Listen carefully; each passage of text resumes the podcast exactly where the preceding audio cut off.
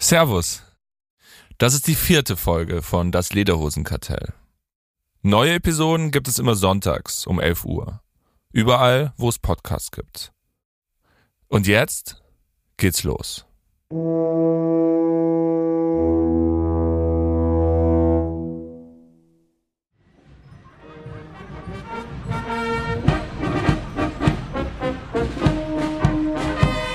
Es ist der allererste Wiesentag. Ich stehe mit tausenden Leuten am Straßenrand, um mir den Einzug der Wiesenwirte anzuschauen. Das ist ein Festumzug, der von der Innenstadt zur Theresienwiese geht und den Wiesenstart einläutet. Ganz ehrlich, würde ich keinen Podcast über die Wiesen machen, wäre ich nicht hier, sondern im Bett. Es ist nämlich 10 Uhr früh und später muss ich noch bis tief in die Nacht Rikscha fahren. Aber weil mein Tontechniker extra aus Berlin gekommen ist, versuche ich so viel Begeisterung wie möglich vorzutäuschen. Genau, ich war, seitdem ich Kind war, nicht mehr hier. Deswegen bin ich total selbst total neugierig. Ich weiß, das gelingt mir nur so halb. Ah, da ist das Münchner Kindle auf dem Pferd. Als erstes reitet das Münchner Kindle auf einem weißen Haflinger an uns vorbei und winkt in die Menge. Das Münchner Kindle ist der Mönch im Münchner Stadtwappen. Aber auf der Wiesen ist der Mönch eine junge Frau mit langen blonden Haaren. Danach kommt eine mit Blumen verzierte Kutsche. Sie wird von vier braunen Pferden gezogen. Ah, da kommt der Dieter Reiter. In der Kutsche sitzt Münchens Oberbürgermeister Dieter Reiter und die zwei Wirte des Schottenhammelzelts. Sie tragen Trachtenjanker und winken der Menge zu, als wären sie geborene Monarchen. Aber am imposantesten sind die Kutschen der sechs großen Münchner Brauereien, die auf der Wiesen Bier ausschenken. Jede Brauereikutsche wird von sechs Kaltblütern gezogen. In München kann die Namen der sechs Brauereien vom Oktoberfest jedes Kind im Schlaf aufsagen. Augustiner, Hackabschor, Hofbräu, Löwenbräu, Paulaner und Spaten. Okay, vielleicht nicht jedes Kind. Der Einzug der Wiesenwirte ist mehr als eine Wiesentradition. Er ist eine Machtdemonstration, die zeigt, wer auf der Wiesen das Sagen hat. Denn für die nächsten zweieinhalb Wochen wird München nicht nur vom Oberbürgermeister regiert, sondern auch von einem mächtigen Bieradel, den Wiesenwirten und den sechs großen Brauereien, die seit Jahrzehnten alles unter sich aufteilen. Aber es gibt da einen Mann, der hat den großen Brauereien vor ein paar Jahren den Kampf angesagt. Er will sein eigenes Bier auf der Wiesen ausschenken und könnte so die Bierstadt München für immer verändern. Das ist das Lederhosenkartell. Folge 4 Mir Sam Bier.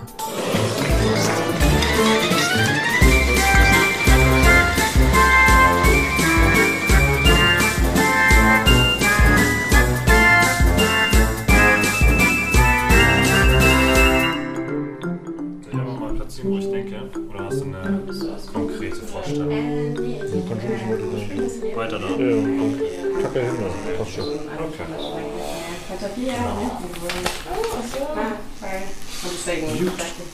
Die Münchner Bierrevolution beginnt in einer Doppelgarage im Münchner Stadtteil Giesing. Genauer in Untergiesing. Dort sitzt der Bierbrauer Steffen Marx auf einem schwarzen Hocker und lässt sich ein Tattoo auf den rechten Unterarm stechen. Und zwar den Namen seines Lieblingsgetränks. Bier. Aber du machst jetzt das Tattoo nicht wegen dem Podcast, sondern das hättest du auch so gemacht. Ich habe gesagt, mal, ihr seid so cool äh, drauf und äh, der Podcast sollte auch was Besonderes sein. Und habe gesagt, okay, dann gehen wir her und äh, dann mache ich jetzt gleich eine, eine Live-Session. Ja Steffen Marx gefällt sich in der Rolle des Bierrevoluzers. Auf dem linken Oberarm hat er bereits ein Tattoo von einem Maibaum mit den Symbolen der vier Zutaten vom Bier. Hopfen, Wasser, Gerste und Hefe. Auf dem rechten Oberarm hat er sich die Heiligkreuzkirche tätowieren lassen. Darüber fliegt ein Turmfalke. Es ist das Logo von Giesinger Bräu, seiner Brauerei. Genau, richtig, ja. Aber ich habe immer damals gesagt, das ist Einstellungsvoraussetzung, äh, dass sich jeder ein Giesinger Logo tätowieren muss, aber das kam nicht so gut an. Deswegen haben wir das als jetzt auf fakultative Ebene angesiedelt. Hier, wo heute das Tattoo-Studio ist, haben Steffen Marx und sein damaliger Braumeister 2005 ihr erstes Bier gebraut. Ähm, wir haben hier äh, viel Mist gebaut, äh, aber auch viel gute Biere hergestellt. Mhm. Also hier ist quasi die, ja, die Ursprungszelle quasi vom, vom Giesinger Bräuen. Das war schon eine coole Zeit. Ja. Kein Geld, keine Angst, ja, wie der Selbstgehalt so ist. Ja. Angst und Geld haben wir noch nie gehabt. Für alle Nicht-Münchner. Giesing gilt nicht nur als Münchens Arbeiterviertel, sondern ist auch die Heimat von 1860 München, dem zweiten Münchner Fußballverein neben dem großen FC Bayern. Und in dieser Tradition sieht sich auch Steffen Marx. Er ist der Underdog. Und jetzt tritt er an gegen die großen Münchner Brauereien.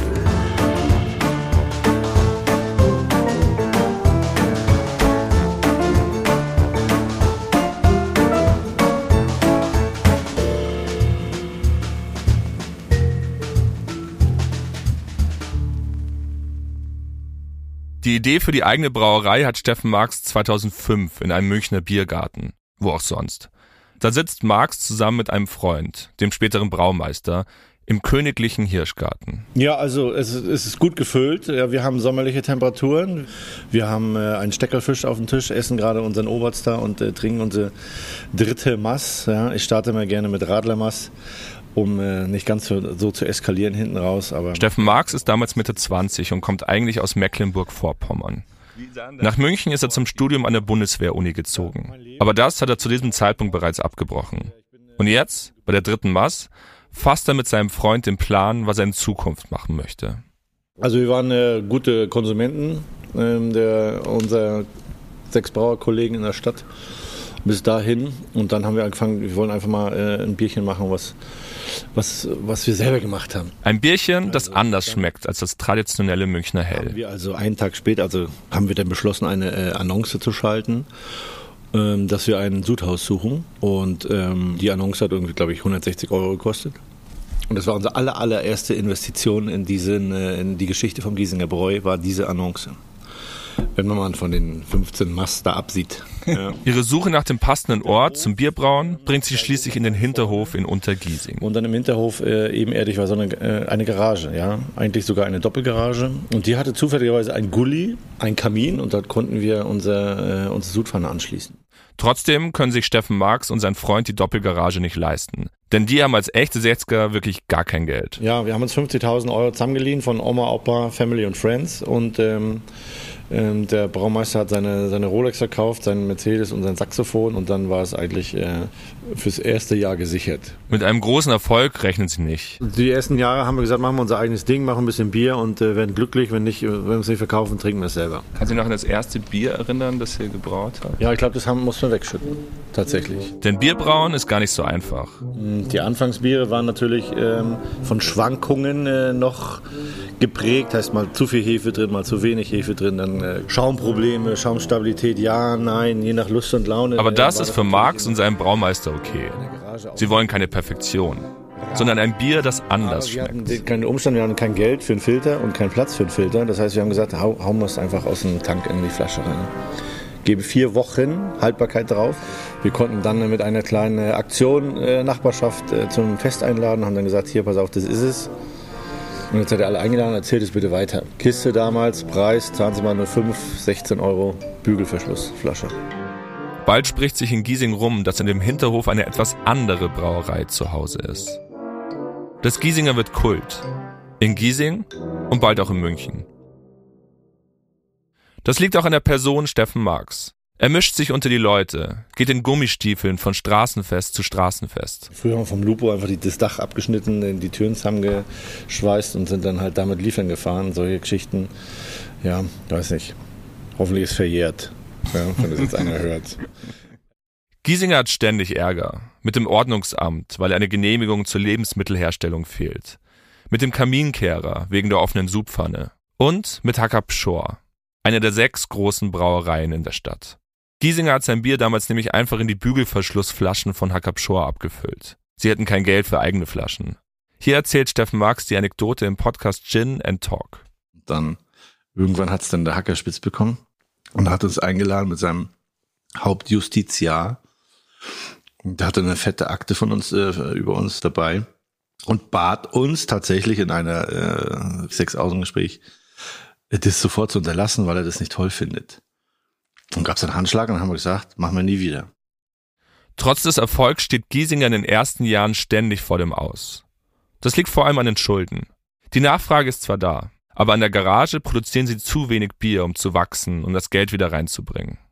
Fünf Jahre nach der Gründung trifft sich das Team von Giesinger beim Steuerberater. Der erklärt uns die Lage und sagt, wenn jetzt nicht hier sofort irgendwie Umschuldung oder was auch immer äh, passiert oder noch einer 100 Riesen reinprügelt, äh, dann äh, ist der Ofen erstmal aus. Ja? Und dann habe ich gesagt, ja Jungs, so ist die Lage. Wer will jetzt noch mit weitermachen oder nicht? Und dann sind halt drei gefühlt gegangen ja, und zwei haben gesagt, alles klar. Und dann äh, ja, haben wir gesagt, okay, wir greifen nochmal an, wir suchen jetzt eine Bank, die uns finanziert. Warum bist du nicht ausgestiegen zu dem Zeitpunkt? Ja, ich hatte damals keine Ausbildung und für mich gab es eigentlich keine, keine andere Möglichkeit. Max weiß, seine Brauerei wird nur überleben, wenn sie aus der Garage zieht. In ein Werk, wo man mehr und schneller Bier brauen kann. Aber dafür brauchen sie erstmal wieder Geld. Und ähm, dann äh, war es so, dass die Raiffeisenbank München Süd und die Münchner Bank uns äh, zwei Angebote gemacht haben, um uns äh, für den nächsten Schritt zu finanzieren. Und damit war die Lunte wieder an. Aber Giesinger bekommt das Geld für das neue Werk nicht nur von der Bank sondern auch von ganz normalen Biertrinkern. Übers Crowdfunding sammelt die Brauerei von über 1000 Leuten mehr als 700.000 Euro ein. Dabei werden die Geldgeber zu Anteilseignern. Und die Zinsen werden im Bier ausgezahlt. 2013 zieht Giesinger in das neue Werk am Giesinger Berg. Aus der kleinsten Brauerei Münchens ist eine echte Brauerei geworden, die man inzwischen in ganz München trinkt.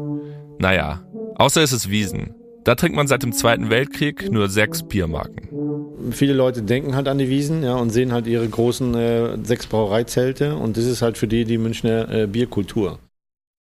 Im Vergleich zu den sechs großen Brauereien ist Giesinger immer noch ein Zwerg. Die großen Brauereien machen zusammen fast zwei Milliarden Euro Umsatz im Jahr. Allein Paulaner verkauft im Jahr weltweit ungefähr sechs Millionen Hektoliter Bier. Giesinger verkauft sein Bier nur in München. Sein neuestes Werk hat einen Ausstoß von rund 10.000 Hektolitern im Jahr. Das sind 0,16 Prozent von einem der sechs großen. Und trotzdem plant Steffen Marx das Unmögliche. Der Mann aus Mecklenburg-Vorpommern will aufs Oktoberfest. Als siebte Brauerei. Also fährt er 2013 mit seinem neuen Braumeister zur Theresienwiese. Wir fahren mit dem Auto raus mit dem Spaten in der Hand und haben uns da hingekniet auf die Wiese. Sie sind da für den Spatenanstich ihres eigenen Wiesenzelts, gleich bei der Bavaria, da wo auch das Käferzelt steht. Und haben dann ein Selfie gemacht mit Spaten in der Hand. Vor der Bavaria, dass man die noch im Hintergrund hat. Auf dem Foto trägt Marx natürlich auch seine Gummistiefel, sein Markenzeichen. Er hat acht Paar davon. Wie viele ja. Journalisten waren da anwesend? Weiß nicht, ich glaube 130 oder so. Nein, vielleicht, da war überhaupt keiner dabei. Aber das macht nichts, denn Steffen Marx hat vorgesorgt. Und dann sind wir wieder zurückgedackelt, äh, haben das Foto in die, in die Pressemappe gelegt und das dann äh, in die lokale äh, äh, Pressemitteilung rausgeschickt. Und die Münchner Presse beißt an. Ist ja auch eine gute Schlagzeile. Die kleinste Brauerei Münchens kriegt ein eigenes Zelt auf der Wiesen. Es gibt da nur einen Haken. Giesinger kriegt gar kein Zelt auf der Wiesen. Aber das war ein Aprilscherz, ja. Damals war es witzig. Haben wir gesagt, Mai, wir brauchen ein bisschen Presse. Der Plan geht auf. Ab jetzt stellt sich halb München die Frage. Wann kommt Giesinger endlich auf die Wiesen? Damals war es halt, äh, war es halt ein netter Scherz. War ja. das nur ein Scherz? Ja. Nö, eigentlich nicht, aber zum Aprilscherz konnte man das eigentlich ganz gut verpacken. Das Problem? Ein eigenes Zelt zu bekommen, ist fast unmöglich.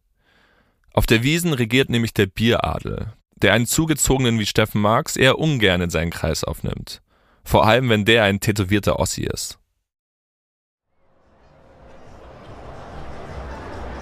Wir sind im Armbrustschützenzelt. Dort sind wir verabredet mit Peter Inselkammer, einem der wichtigsten Wiesenwirte. Er gehört zu einer der reichsten Brauereidynastien der Stadt. Ihnen gehört die Brauerei Eyinger südlich von München, Wirtshäuser und zig Immobilien in der Stadt. Ach ja, die Augustiner Brauerei gehört ihnen auch zu mehr als 30 Prozent. Eine der sechs großen Münchner Brauereien. Gestatten Peter Inselkammer. Wir haben Sie gerade gesucht.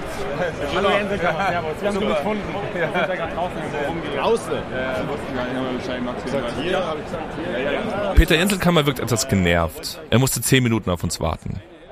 Aber er ist Profi genug, den Ärger schnell runterzuschlucken. Er setzt sein breites Lächeln auf.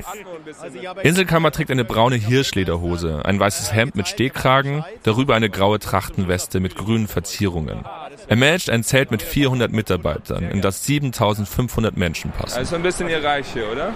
Das ist, äh, ja, natürlich. Das ist quasi äh, 17 Tage jetzt meine Heimat. Ja. Jagdgrüne Fahnen zieren die Decke. Die Garnituren sind aus dunklem Holz.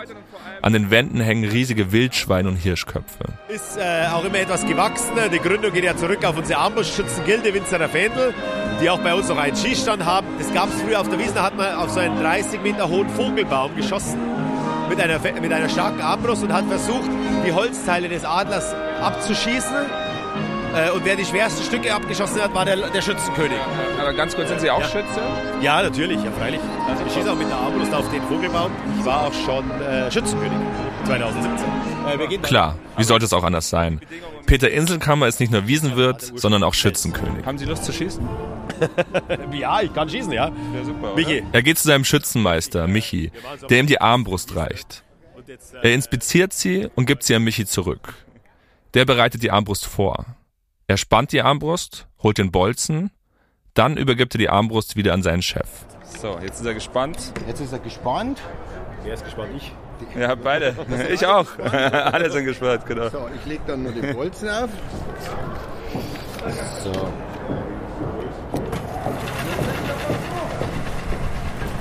So, Ihr Ziel ist jetzt 10 Meter weit weg, richtig? Ja, man muss halt versuchen, ruhig zu stehen, festhalten.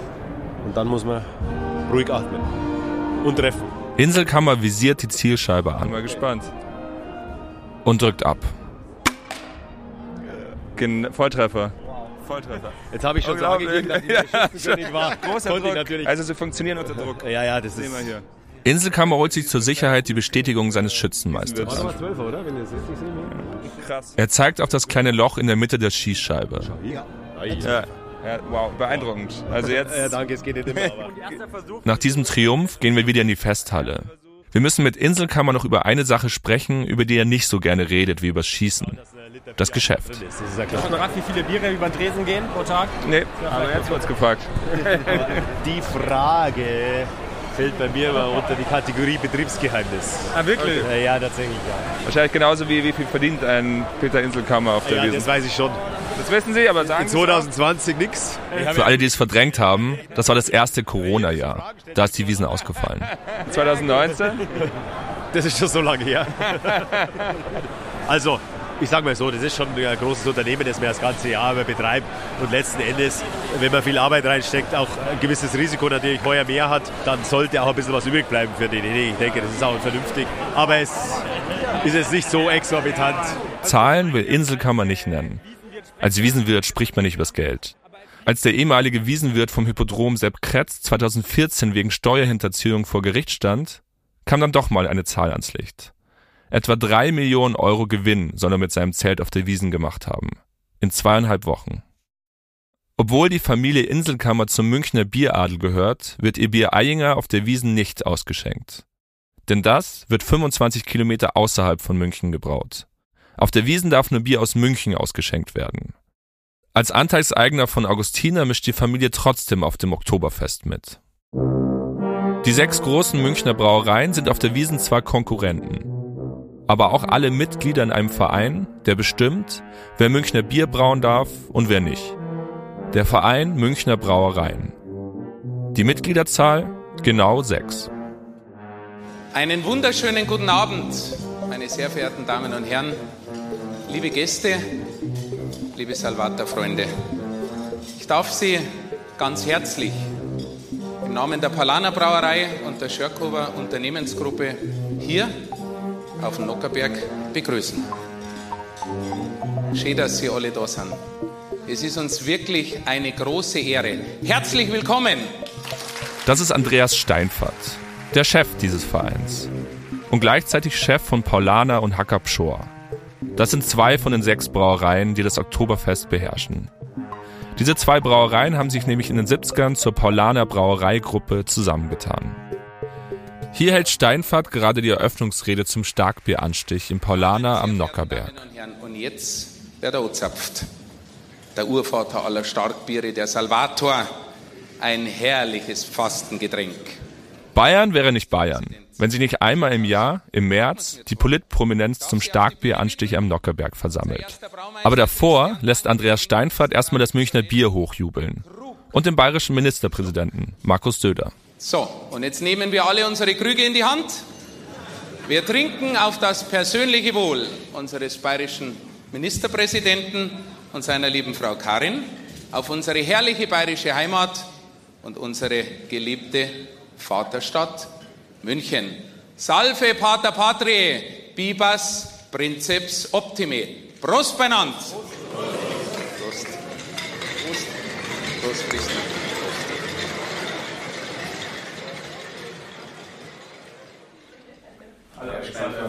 Servus, hallo. Ich treffe Andreas Steinfert ein paar Monate später am selben Ort, im Hauptsitz von Paulaner am Nockerberg. Im Hof ist ein Brunnen aus Marmor mit einer Statue vom Gründer des Paulaordens. Wie bei vielen bayerischen Brauereien wurde das Paulanerbier früher von Mönchen gebraut. Ich meine, München ist weltweit die Stadt des Bieres. Der Verein Münchner Brauereien wacht darüber, wer Münchner Bier brauen darf und wer nicht. Und das seit über 150 Jahren. Ich meine, München natürlich war schon immer eine, eine Stadt mit, mit sehr vielen Brauereien und, und früher gab's ja in, in einer Straße vier, fünf Brauereien im Mittelalter und das hat sich halt dann ähm, ja konzentriert. Um 1860 gibt es in München noch rund 60 Brauereien. Seit dem Zweiten Weltkrieg sind es nur noch sechs. Aber schon damals, im 19. Jahrhundert, bilden die Brauereien eine Art Bieradel mit viel Grundbesitz und Macht über die Wirtshäuser. In dieser Zeit erlangt das Münchner Bier Weltruhm. Überall auf der Welt wird Bier Münchner Brauart getrunken und gebraut. Und die Münchner Bierbarone fürchten um ihr Geschäft. Irgendwann ähm, haben sich da mal unsere Vorgänger was überlegt und haben gesagt, wir wollen natürlich dieses Münchner Bier in seiner Einzigartigkeit schützen. 1871 gründen die Münchner Bierbrauer den Verein Münchner Brauereien. Das Ziel des Vereins? Durchsetzen, dass ein Bier nur Münchner Bier genannt werden darf, wenn es in der Stadt gebraut wird. 1911 entscheidet ein Gericht im Sinne des Vereins. Und damit habe ich auch wie, wie ein, ein Parmesan oder was es sonst noch alles gibt, eben diesen, diesen Schutz, diesen geografischen Schutz. Und für uns ist es sicherlich von einem großen Wert, dass nicht jeder in der Welt einfach ein, ein Münchner Bier machen kann. Und das wollen wir natürlich auch weiterhin gerne nutzen und auch natürlich auch verteidigen. Heute ist exakt bestimmt, was ein Bier zum Münchner Bier macht. Und der Verein geht gegen jede Brauerei vor, die diesen Schutz verletzt. Und die wichtigste Zutat? Ist das Wasser. Ist das Wasser. Genau. Also Münchner Wasser. Das aus dem Tertiär kommt, genau. Das Tertiärwasser, das ist also rund 10.000 Jahre alt. Das ist ein ganz besonders äh, gutes äh, Wasser, das sich sehr, sehr, sehr gut zum Brauen eignet. Und dieses Denn das Tertiärwasser ist Wasser in seiner Reinform. Und es ist gar nicht so leicht, an dieses Wasser ranzukommen. Denn dafür braucht man einen Tiefbrunnen. Und den haben in München nur, genau, die sechs großen Brauereien. Was uns zurück zu Steffen Marx und seiner Giesinger Brauerei führt. Denn ohne Tiefbrunnen ist Giesinger zwar eine Brauerei mit Sitz in München, darf aber kein Münchner Bier herstellen und sich deswegen auch nicht Münchner Brauerei nennen. Warum wäre es ein Problem, wenn sich auf einmal jede Brauerei in München Münchner Brauerei nennen dürfte? Was ja, was heißt, das ist in, an, an, sich kein Problem. Das ist einfach ein, ein Wettbewerb, den wir natürlich letztendlich ähm, auch ausschließen wollen, ganz klar. Der Verein Münchner Brauereien schützt sich gegen Konkurrenz von außen. Auf dem Biermarkt und auch auf dem Oktoberfest. Denn dort dürfen nur Münchner Brauereien Bier ausschenken. Also die großen sechs. Obwohl gerade die heute größtenteils zu Weltkonzernen gehören, die ihren Sitz im Ausland haben. Löwenbräu und Spaten zum Beispiel gehören inzwischen zu Anhäuser-Busch InBev, der größten Brauereigruppe der Welt. Die belgische Brauerei ist sowas wie das Coca-Cola der Biere. Über 400 Biermarken gehören zu ihrem Portfolio. Budweiser, Corona, Stella Artois, Becks. Und eben die Münchner Brauereien Löwenbräu und Spaten. Und Hackab Shore und Paulaner? Die Paulaner Brauereigruppe ist ein Joint Venture der Schörkhuber Unternehmensgruppe und Heineken, der holländischen Biermarke. Die Schörkhuber-Familie gehört zu den reichsten Familien Deutschlands. Sie handelt nicht nur mit Bier, sondern auch mit Immobilien. Außerdem ist sie im Baugeschäft tätig und hat in München ganze Stadtviertel gebaut. Bier und Boden, das gehört in München einfach zusammen. Seit dem Zweiten Weltkrieg hat keine Brauerei in München ernsthaft gewagt, den großen Sechs ihre Vorherrschaft streitig zu machen. Aber genau das hat Steffen Marx 2017 vor. Er will Giesinger zur siebten Münchner Brauerei machen und es so mit einem eigenen Zelt auf die Wiesen schaffen. Dafür braucht Marx jetzt einen Brunnen, der tief bis ins Tertiär reicht. Aber so ein Brunnen kostet, nämlich ungefähr eine Million Euro. Allein durch Bankkredite würde Marx das Geld nicht zusammenbekommen.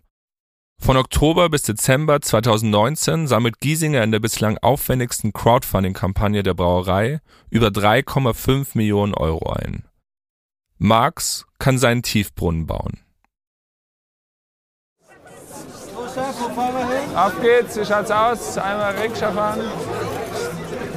Chef, Ich stehe mal wieder am Esperanto-Platz beim Käferzelt. Es ist 1 Uhr früh. Eine Frau im maßgeschneiderten Dirndl läuft auf mich zu. hi. Und ihr uns Platz, wie kostet? Wie viel seid ihr? Zwei Personen. Zwei Personen, ich kann für 60 fahren. Ja, okay, was? 60 Euro zum Odeonsplatz ist relativ günstig für die Uhrzeit. Aber ich will eh nach Hause und muss in dieselbe Richtung. Sie und ihr Mann steigen in die Rikscha. Besser als der da vorne, das ist unverschämt. Was wollte der? 90. 60 ist okay. Das ist nicht billiger. Aber ich wollte Rikscha fahren. Sie erzählt ihm, dass ein anderer Rikscha-Fahrer 90 Euro für die Fahrt wollte. Findet sie zu viel. Aber 100 Euro für 089. Das hast du in der 10 Mal. Schafft ihr das 10 Mal fahren? Nein. Sie überlegt, wie viel man als Rikscha-Fahrer beim Tarif von 100 Euro am Tag machen könnte. Bei 10 Fahrten wären es 1000 Euro. Aber ihr Mann glaubt nicht, dass wir so viel Geld am Tag verdienen. Wie viel hast du in diesen 14 Tagen oder 17 Tagen oder 16? Ja? Wie viel ich da verdiene? Ungefähr. Boah, schwer zu sagen. Unter Rikscha-Fahrern gibt es eine Regel. Verrate nie, wie viel du auf der Wiesen verdienst. Erst recht nicht deinen Gästen. Was hast du ausgehandelt jetzt? Der Mann fragt seine Frau nach dem Fahrpreis. 60. 60. So, pass auf, Junge. Ich gebe dir 90. Das ist aber lieb. Danke, Dankeschön. Weil, Geht so. äh, das ist doch total fair. Also gut. So, pass auf, Übergabe. Mann, das tut mir gefallen. Ja. Jetzt quatsch ein bisschen, wie hart das Geschäft ist. Zwei Stunden Fahrrad zu fahren. Er will mir die 90 aber nur geben, wenn ich seiner Frau erzähle, wie hart mein Job ist. Mache ich natürlich gerne. Nee, ich finde, das ist halt körperliche Arbeit. Und körperliche Arbeit sollte auch gut bezahlt werden, weil es einfach anstrengend zurück. Okay, vielen Dank. Er hält mir einen Huni hin. Dankeschön. Das hat ja gereicht, die zwei Ich weiß, Das war schwer. Ich nehme die 100 Euro und gebe ihm 10 Euro zurück. Denn auf sein Wechselgeld besteht mein großzügiger Wiesengast dann doch. Vielen Dank, das ist sehr lieb von dir. An guten Tagen wird mir beim Rikscha-Fahren das Geld nur so hinterhergeworfen. Dann sammle ich die Besoffenen ein wie Münzen bei Mario Kart. Aber diese Wiesen gibt es nur wenig gute Tage. Das könnte natürlich auch daran liegen, dass ich andauernd zu irgendwelchen Interviews fahren muss. Aber auch die anderen Fahrer beschweren sich, dass sie oft stundenlang auf eine Fahrt warten müssen. Vor allem unter den alteingesessenen Münchner Rikscha-Fahrern rumort es. Und genau wie die Münchner Brauereien haben auch die Münchner Rikscha-Fahrer kein Interesse an zu viel Konkurrenz. Hier ist ein Auszug aus einer vier Minuten langen Sprachnachricht von einem Münchner Rikscha-Fahrer. Wir haben sie nachsprechen lassen. Alle, die von auswärts kommen, die kommen ja nicht nach München, weil wir so eine geile, hilfsbereite Community haben hier in München, sondern es geht ums Geldverdiener während der Wiesen. Die Sprachnachricht ging dieses Jahr in der ersten Wiesenwoche an die fast 100 Mitglieder einer WhatsApp-Gruppe von Münchner Rikscha-Fahrern raus. Der Grund für die Nachricht des Kollegen, es gibt da ein paar Fahrer, die angeblich viel zu hohe Preise ansagen. Und viele Münchner Rikscha-Fahrer wissen auch, wer diese Fahrer sind. Die auswärtigen Fahrer. Ihr seid alle willkommen, aber es gibt Regeln, die müssen wir alle einhalten. Und wenn diese Regeln nicht eingehalten werden, dann hat man bei uns auch nichts verloren und kann morgen seine Sachen backen und aus unserer Stadt verschwinden. Inzwischen hat sich nämlich rumgesprochen, dass man auf dem Oktoberfest ziemlich gutes Geld verdienen kann. Also kommen zur Wiesen Fahrer aus ganz Europa hierher. Und das sorgt nicht etwa für Dumpingpreise. Laut den Münchnern versuchen viele auswärtige Fahrer mit überteuerten Preisen kurzfristig Geld abzuschöpfen. Diese Fahrer verlangen dann eben nicht 25 Euro für die Fahrt zum Bahnhof, sondern 45. Und das schadet dem Ruf aller Rikscha-Fahrer und langfristig auch dem Geschäft. Diesen Konflikt zwischen Münchnern und Zugereisten gibt es schon länger. Aber dieses Mal haben sich die Münchner zusammengetan. Sie drohen sogar damit, feste Preise einzuführen. Ich glaube, das würde das Geschäft kaputt machen. Rikscha fahren, das war schon immer Anarchie. Und die Kunst, den richtigen Preis anzusagen. Oder anders gesagt, Geld abzuschöpfen. Meinen ersten Tag als Rikscha-Fahrer hatte ich im Juli 2012. Zwei Monate vor der Wiesen. An diesem Tag werde ich am Marienplatz von zwei Touris angesprochen. Sie wollen eine Fahrt zum Hauptbahnhof. Ich sag ihnen den Preis. 15 Euro. Dabei kann ich ihnen nicht mal in die Augen schauen. 15 Euro kommt mir viel zu hoch vor. Und natürlich winken sie ab. Zu teuer. Aber der Fahrer neben mir ist ganz anderer Meinung. Er schreibt mich an, ob ich spinne, so billig zu fahren. Dann murmelt er noch, scheiß Student. In diesem Moment habe ich gleich drei Lektionen gelernt. Erstens, denk nicht, deine Rikscha-Kollegen sind deine Freunde. Die scheißen dich schon mal zusammen. Oder nehmen dir eine Fahrt weg, wenn es ihnen gerade passt. Vor allem, wenn du neu bist. Oder Student. Oder beides. Zweitens, es kommt nicht auf den Preis an, sondern auf den Tonfall. Wenn du dich für den Preis schämst, hast du schon verloren. Und die dritte und vielleicht wichtigste Lektion damals war, asozial ist man als Rikscha-Fahrer nicht, wenn man zu viel verlangt, sondern zu wenig. Und abzocken gehört zum Geschäft. Zumindest während der Wiesen. Meine erste Wiesen war dann ein einziger Rausch. Ich bin jede Nacht mit einem großen Bündel Scheinen nach Hause gefahren. Jeden Tag ist der Geldberg größer geworden. Aber bald habe ich gemerkt, dass da noch mehr geht, wenn man lernt, seine Gäste richtig einzuschätzen. Wegen unseren Preisen gelten wir Rikscha-Fahrer auf der Wiesen schon immer als Abzocker. Ich fahr nicht. Ich, fahr nicht. ich wohne gleich hier. Also sorry, ich, fahr, ich bin aus München. Ja. Ich, fahr, ich schwinge eine Hüfte. Ich, ich habe hab 25 Euro dabei. Ja, das ist Touri-Scheiße. Was nicht? Meine ich. Meine ich. Meine ich. Sorry. Aber so eine Scheiße meine ich. Und trotzdem haben wir Rikscha-Fahrer auf der Wiesen ziemlich viele Fans. Touris und Münchner. I love it! Auf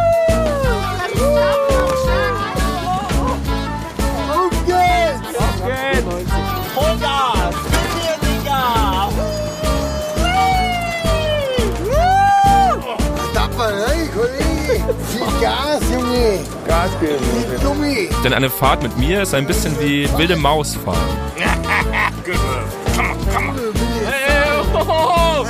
Ich bin halb tot hier mit dir.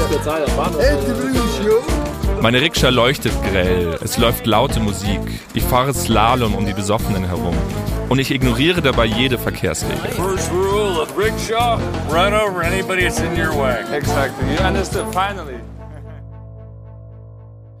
Ich bin mehr als nur ein Taxiservice, sondern das einzige Fahrgeschäft, das außerhalb der Wiesen fährt. Und deswegen gibt es immer Besoffene, die bei mir einsteigen, egal wie hoch der Preis ist. Und auf die lohnt es sich zu warten. Denn Geld macht man nicht mit vielen Fahrten, sondern mit den richtigen.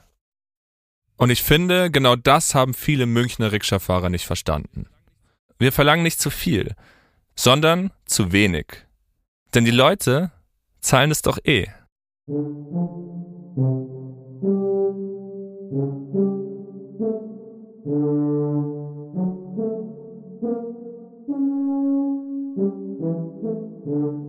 ist Juni 2020. Steffen Mark steigt aus seinem grün-gelben Smart aus. An der Tür prangt das Logo von Giesinger. Er ist aufgeregt. Sehr aufgeregt. Hier spricht er in einer Kabel 1 Doku von damals. Ja, ich hatte eine sehr unruhige Nacht. Konnte kaum schlafen. Ich muss jetzt auch kurz noch mal mich übergeben. Also sehr ungewohnt. Äh, normal haben wir alles im Griff, aber heute spüre ich doch ein bisschen Nervosität. Heute ist der Tag, auf den er so lange hingearbeitet hat. Die Eröffnung der neuen Brauerei. und die Grundsteinlegung des Tiefbrunns, mit dessen Hilfe sein Bier endlich Münchner Bier werden kann. Für die Grundsteinlegung hat sich Marx extra in Schale geworfen. Er trägt ein weißes Hemd, darüber eine graue Trachtenweste. Und dazu natürlich seine Gummistiefel. Neben ihm steht der Oberbürgermeister Dieter Reiter. Über 40 Journalisten sind da. Sie filmen, wie die Bierflaschen über die Bänder der Abfüllanlage kurven. Steffen Marx nimmt sich eine Flasche. Auf dem Etikett steht Erstabfüllung. Und hier kommt die erste Flasche vom Band.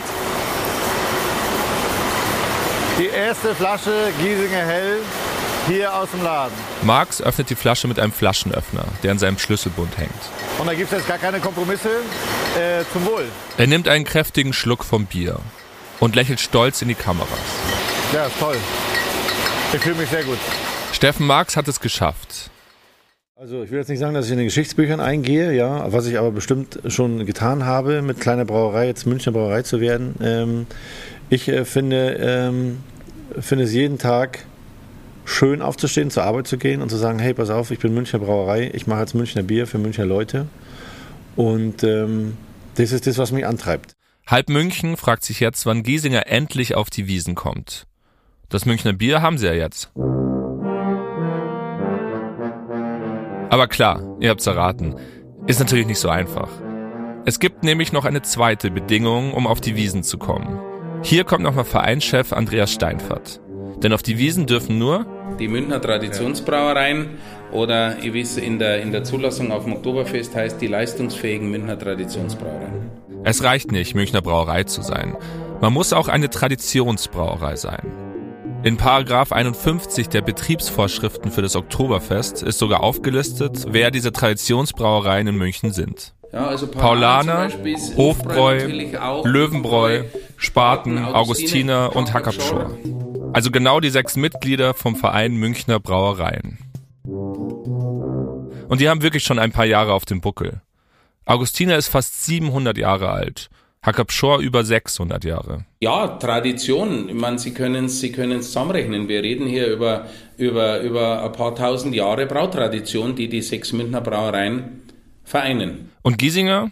Steinfahrt findet respektabel, was die Brauerei auf die Beine gestellt hat. Ja, Respekt. Also machen sie gut, die Jungs von Giesinger. Sind halt nur ein bisschen jung für eine Traditionsbrauerei die Jungs? Mit der Tradition, da muss er noch ein bisschen älter werden. Da hat er noch ein bisschen was zu tun, würde ich mal eher etwas selbstbewusst sagen. Aber ich sage einmal, 700 Jahre, 600 Jahre, 400 Jahre ist, ist etwas anders als, wie ist er jetzt? Knapp 20, glaube ich. 20, ja. Ja, ja also, ja. ja. Aber Marx wäre nicht Marx, wenn er jetzt aufgeben würde. 2020 fasst er einen neuen Plan. 600 Jahre Tradition kann er sich nicht irgendwo herholen. Da helfen weder Geld noch Crowdfunding. Aber er könnte dem Traditionsverein beitreten. Als Mitglied beim Verein Münchner Brauereien würden seine Chancen bestimmt steigen. Aber klar, auch das nicht so einfach. Na, alle Münchner Brauereien ja. dürfen äh, nicht, nicht Mitglieder werden, weil nicht alle Münchner Brauereien über einen Zeitraum von 100 Jahren, von, 1900, von 1880 bis 1980, hier in München Bier gebraut haben. Auch in den Vereinen dürfen nur Brauereien, die ein gewisses Alter erreicht haben. Und trotzdem stehen Marx und der Verein seit 2020 in Verhandlungen. Giesinger ist inzwischen zu groß, um ignoriert zu werden. Und der Verein ist offen, seine Aufnahmekriterien zu ändern und den Bier Revoluzer Marx in seinen Kreis aufzunehmen aber nur, wenn er quasi aus der Opposition in die Regierung wechselt. Wir sind im Dialog, wir reden miteinander und äh, es geht um Rechte und Pflichten und es, es ist halt auch ein, ein finanzieller ein finanzieller Aufwand äh, damit verbunden. Also nicht nur Rosinen äh, picken, sondern auch das Ganze unterstützen. Also einen sechsstelligen Vereinsbeitrag zahlen, an Bezirkstreffen teilnehmen, das Münchner Bier in der Welt verteidigen was man als große Münchner Brauerei halt so macht. Und ich glaube, das, das muss er sich halt gut überlegen und sagen, ja, ich möchte das. Ich bin dann aber auch nicht mehr in der Opposition, sondern ich sitze dann drin im Boot und rudere mit. Steffen Marx ist kurz davor, in den Kreis der Mächtigen aufgenommen zu werden. 17 Jahre nach der Gründung in der Hinterhofgarage. Aber was würde das mit Giesinger machen? Und was mit München? Inzwischen stehen längst andere, noch kleinere Brauereien in den Startlöchern die für sich in Anspruch nehmen, die wahren Münchner Brauereien zu sein. weil sie zwar keinen Tiefbrunnen haben, dafür aber ganz viel Liebe zum Bier.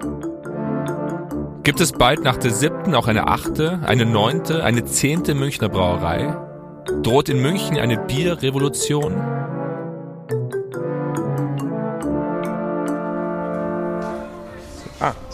Es ist Dezember 2022. Wir treffen Steffen Marx im Gasthaus seiner neuen Brauerei. Sie steht in Milbertshofen im Münchner Norden. Trotzdem steht draußen am Eingang ein gelbes Giesinger Ortsschild. Ähm, ja, warum nicht? Stimmt. Vielen Dank. Du trinkst keins? Nee, ich bin alkoholfrei. Beim Interview will Marx nicht über die Wiesen reden. Und über den Stand der Verhandlungen mit dem Verein auch nicht. Aber hast du nicht das Gefühl, es gibt so ein Biermonopol in München und ihr kommt da nicht rein? Nö. Also ja, habe ich mal gedacht, aber das ist, wenn man sich da ein bisschen mit beschäftigt, dann ist es, äh, wie gesagt, wird sachlich analysiert, was die anderen wollen, was wir wollen und äh, gucken mal, ob wir da gemeinsam hinkommen. Warum bist du eigentlich jetzt so, so, so ein Diplomat geworden? Ja, also ja, man muss wissen, schon- äh, die, die zwei Moderatoren hier trinken Bier und ich nicht. ja. Vielleicht liegt es Ja. ein bisschen daran. Rausgeschnitten. Sehr gut, einfach umkehren.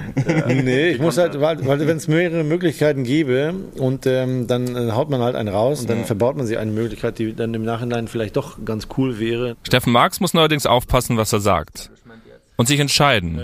Steigt er auf oder bleibt er in der Opposition? Ja, man muss äh, A und äh, B mal abwiegen. Ja, was haben wir für Kosten, was haben wir für Erträge, was haben wir für Aussichtschancen? Passt das in unsere Strategie rein? oder wollen die Leute überhaupt, äh, dass wir auf die Wiesen wollen? Oder sind wir der kleine Revoluzer, der da immer irgendwie guckt, äh, mit den Großen rumzustänkern, in Anführungsstrichen? Es sieht so aus, als ob sich Steffen Marx bereits entschieden hat. Und die meisten Teilhaber von Giesinger auch. Laut einem Artikel des SZ-Magazins von 2022 hoffen viele Anteilseigner, dass der Verein Giesinger als siebte Brauerei aufnimmt. Und danach die Tür für andere Brauereien wieder zusperrt und am besten auch noch den Schlüssel wegwirft.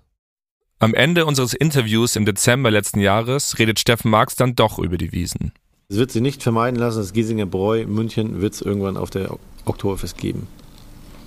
Es wird sich nicht vermeiden lassen. Was macht dich da so optimistisch? Mein Optimismus. Für ein kleines Zelt auf der Wiesen ist Giesinger inzwischen zu groß. Aber für ein großes Zelt ist Giesinger noch nicht bereit. Die anderen haben da einfach äh, hunderte Jahre, Generationen äh, Erfahrung voraus und da sind wir jetzt nicht an einem Punkt angelangt, wo ich sage, wir müssen jetzt unbedingt auf die Wiesen gehen. Steffen Marx ist bereit, noch ein paar Jahre zu warten, bis die Brauerei noch größer wird und bereit ist für den Ritterschlag. Ein eigenes Zelt auf der Wiesen. Als eine von sieben großen Münchner Brauereien.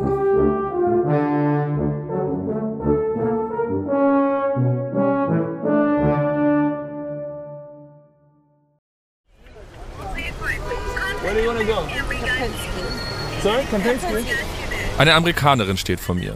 Sie ist blond, Anfang 30 und trägt ein pinkes Dirndl. Sie will zum Hotel Vier Jahreszeiten Kempinski in der Maximilianstraße. Eines der teuersten Hotels der Stadt. Bevor ich einen Preis sagen kann, setzt sie sich schon in meine Rikscha und fängt an zu telefonieren. Also fahre ich einfach los. Ich habe genug Zeit, mir einen guten Preis zu überlegen.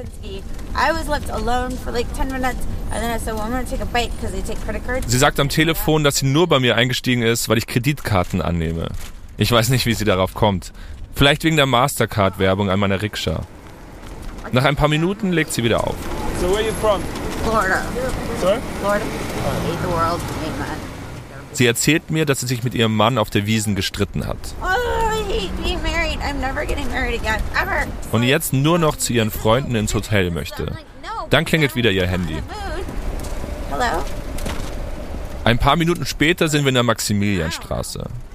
Wir fahren an den Luxusläden vorbei. Armani, Gucci, Dolce und Gabbana. Hier ist auch das Vierjahreszeiten. Ich parke vor dem Hoteleingang. Dort warten eine Frau und ein Mann auf uns. Here. Alright, how much are you? Sie fragt mich nach dem Preis. Ich überlege. Luxushotel, Luxusdirndl. Da kann man schon mal 60 Euro verlangen. Aber jetzt ist nachmittags. Uh, it's 50 Euros, please. Sie nickt. Mist. Ich hätte mehr verlangen können. Sie fragt, ob ich Kreditkarten nehme. Tu ich nicht. We didn't talk about that. Ich sag ihr, dass wir darüber nicht gesprochen haben. Haben wir wirklich nicht. No, we didn't. Aber sie hat das anders in Erinnerung. Ihre Freundin klingt sich ein und sagt dem Mann neben ihr, dass er 50 Euro holen soll. Der Mann baut sich vor mir auf und fragt mich nochmal, wie viel Geld ich will. Er ist einen Kopf größer als ich. uh, f- 50 euros, please.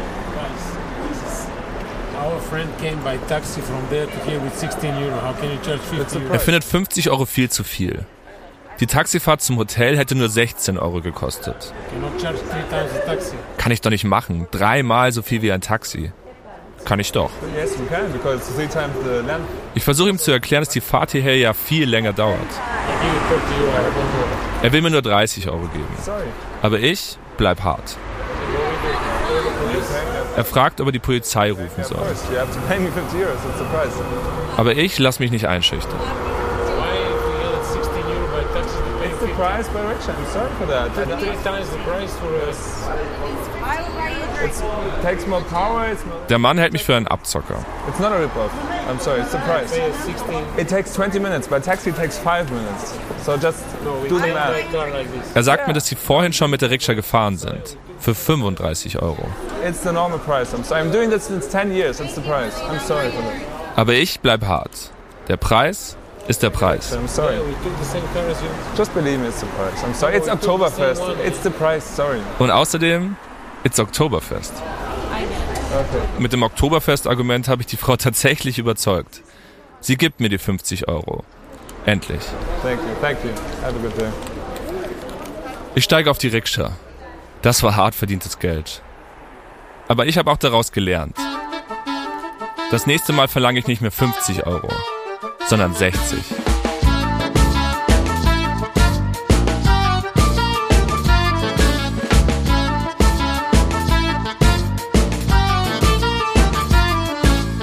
Nächstes Mal bei das Lederhosenkartell. There's Deutschland and there's Bayern. Bayern is besser. Ich weiß zwar jetzt nicht, wo das Paradies ist, aber jetzt bin ich nicht mehr weit weg davon. You just felt like you were part of something really special. Machen wir auch ein zünftiges, bayerisches Prosit der Gemütlichkeit. Ich drücke mir eine ganze Arschbecke.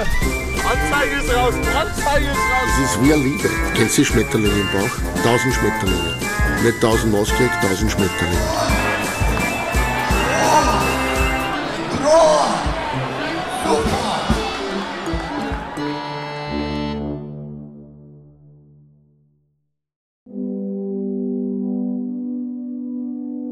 Das Lederhosenkartell ist eine Studio Bummens Produktion. Autor und Host bin ich, Alexander Gutsfeld. Mein Co-Autor ist Simon Garschhammer. Unser Executive Editor ist Tobias Baukage. Fact-Checking und Recherche Leonard Pleser. Schnitt und Sounddesign Chris Kahles und Leon Waterkamp. Originalmusik Hans-Georg Gutsfeld, Chris Kahles und Leon Waterkamp. Drums Julian Lange. Marketing Hanna Marahil und Anja Käumle. Coverart Matteo Sigolo. Unsere Executive Producer sind Tobias Baukage und Jon Hanschen. Ein besonderer Dank an Leander Kirchpfenning, Christian Pfeiffer, Patrick Bauer, Till Krause und Veit Ebbers. Und an alle, die für diesen Podcast mit uns gesprochen haben. Wenn es euch gefallen hat, freuen wir uns, wenn ihr diesen Podcast abonniert und ihn weiterempfehlt. Neue Episoden gibt es immer sonntags. Bis zum nächsten Mal. Die Studio Bummens Podcast-Empfehlung. Ab 17! Ich bin Tommy Wosch. Äh, und ich bin Katrin Wosch. Hallo. Zusammen sind wir die Meyers. Naja. Wir sind aber vor allem ein Ehepaar. Wir sind ein glückliches Ehepaar, aber nur, wenn ihr diesen Podcast abonniert. Ab 17. Also wenn ab 17 ein Pferd wäre, dann wäre es ein echt tolles Pferd. Die tägliche Feierabend-Podcast-Show. Ihr könnt mit uns Feierabend machen. Das ist ein ganz neues, schönes Gefühl. Das ist ein Ritual. Wenn ihr Feierabend habt, drückt ihr auf ab 17. Dann ist Feierabend. Und zwar in jeglicher Hinsicht. Es ist immer so eine halbe Stunde und jeden Freitag haben wir Gäste.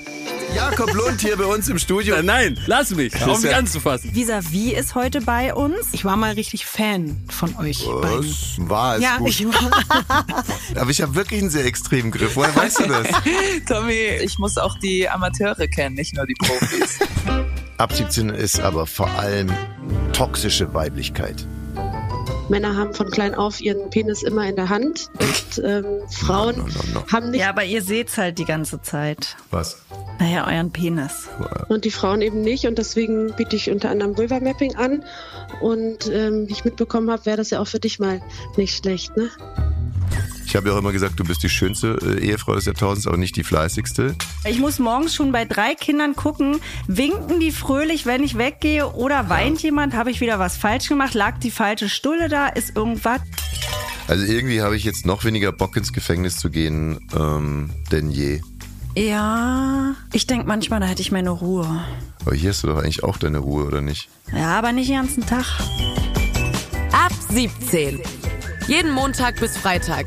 Ab 17 Uhr überall, wo es Podcasts gibt. Schnauze! Nicht, nicht, nicht, nicht. Ach so. Ich meinte meinen Mann. Okay. Gut gemacht.